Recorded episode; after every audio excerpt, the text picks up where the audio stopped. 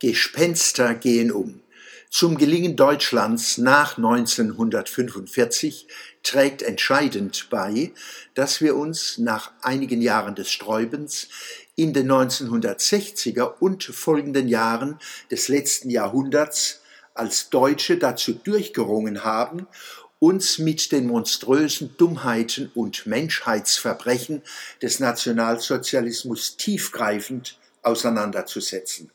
Was da geleistet wurde und wird, sind wirkungsvolle Kulturrevolutionen pro humanum. Dankbar dürfen wir daher folgenden Bericht entgegennehmen, der im November 2014 von der Deutschen Welle ausgestrahlt wurde. Zitat bei der Gedenkstunde des Volksbundes Deutsche Kriegsgräberfürsorge im Bundestag bescheinigte der ehemalige israelische Botschafter in Berlin, Avi Primor, den Deutschen eine vorbildliche Rolle bei der Aufarbeitung ihrer eigenen Geschichte. Deutschland sei mit der Zeit in Sachen Erinnerung und Gewissensforschung weltweit ganz vorbildlich geworden, sagte der 79-Jährige.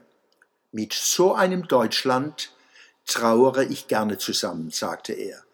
Primor verwies darauf, dass andere Staaten mit Denkmälern und Gedenkstätten an große Siege erinnerten und Helden würdigten, die dem Vaterland Ruhm gebracht hätten. Aber, fuhr der Diplomat mit Blick auf den Nationalsozialismus fort, wo haben Sie jemals weltweit eine Nation gesehen, die Denkmäler baut, um sich an die eigene Schande, an das eigene Verbrechen zu erinnern? Das hätten bis heute nur die Deutschen getan. Primor war von 1993 bis 1999 Botschafter Israels in Deutschland. Sein Urteil gilt nach wie vor. Demgegenüber halte ich die seit Jahren grassierenden Rassismusvorwürfe in vielen Fällen für Verleumdungen, die es auf die Ausgrenzung unbequemer Geister abgesehen haben dass diese Verleumder und Spalter sich selbst als links einstufen, bewahrt sie vor jedem selbstkritischen Innehalten. Zu den aktuellen Schieflagen in den Debatten trägt bei, dass wir uns den monströsen Dummheiten und Menschheitsverbrechen des Sozialismus, Marke, Sowjetunion, DDR, China und vielen anderen zwischen 1917 und 1990 und darüber hinaus nicht in gleicher Weise entgegenstellen wie dem Nationalsozialismus. Hier wurde mit der kritischen Aufarbeitung und breiten Diskussion noch gar nicht richtig begonnen. Während der Nationalsozialismus zu Recht als Zivilisationsbruch begriffen wird, registrieren gerade Linke die Ungeheuerlichkeiten des Kommunismus, Leninismus, Stalinismus, Maoismus gerne unter. Dumm gelaufen wenn überhaupt. Dem Leid, das Millionen von Menschen durch diese Varianten der Tyrannei erleiden mussten, begegnen viele Linke mit Gleichgültigkeit.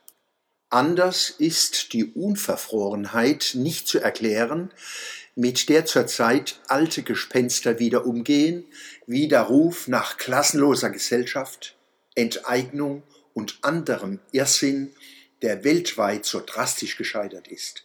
Ebenso der Furor, mit dem Anderswahrnehmende und Andersdenkende als rechts ist gleich rechtspopulistisch, ist gleich rechtsextrem gebrandmarkt werden. Die Außerkraftsetzung demokratischer und rechtsstaatlicher Verfahren ist in bestimmten linken Milieus zur Routine geworden.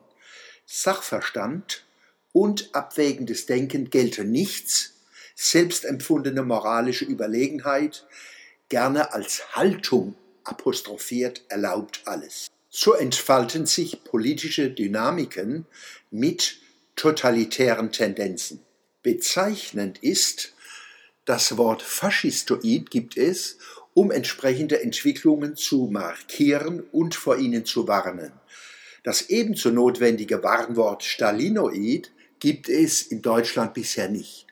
Wenn wir Beschreibung und Analyse dieses anderen Zivilisationsbruches mit gleichem Ernst und gleichem Mut betreiben, werden sich die Debatten in Deutschland, Europa und der Welt tiefgreifend verändern, mit emanzipatorischen Perspektiven für jeden Einzelnen und für die Demokratie. In der Geschichte der Menschheit hat es niemals klassenlose Gesellschaften gegeben, allenfalls sehr viel schärfere Varianten als die, die wir kennen, wie etwa Stammes-, Feudal- oder Kastengesellschaften. Die Weiland klassenlosen Gesellschaften von Eisenach bis Wladiwostok, von Bukarest bis Peking und Havanna sind Beispiele an brutaler Unterdrückung der Völker durch überwältigende Minderheiten Dazu gibt es eine Fülle an Literatur, Filmen und wissenschaftlichen Befunden und Analysen. Gerade Deutschland ist es in den Jahren nach dem Kriege gelungen, gesellschaftliche Unterschiede zu entschärfen, Chancengleichheit und Gerechtigkeit zu entfalten sowie soziale Mobilität zu fördern. Dies gering zu schätzen erweist sich als verantwortungslose Geschichtslosigkeit und Dummheit. Alle historischen Versuche, klassenlose Gesellschaften herbeizuzwingen, haben Ozeane von Blut und Berge von Leichen hervorgebracht. Zitat Ein Gespenst geht um in Europa, das Gespenst des Kommunismus. Zitat Ende. Damit beginnt das Manifest der Kommunistischen Partei von Karl Marx und Friedrich Engels, London 1848. Die beiden meinten dies damals ironisch. Sie ahnten nicht, wie unironisch ihr Gespenst einst in der Welt wüten sollte. Marx und Engels mögen wir ihre Irrtümer nachsehen, obgleich sie auch zu ihrer Zeit von klugen Leuten als solche erkannt wurden. Unseren zeitgenössischen Dampfplauderern und linken Rechthabern aber dürfen wir ihre Übergriffe gegen die geistige Selbstbestimmung und den aufrechten Gang nicht durchgehen lassen.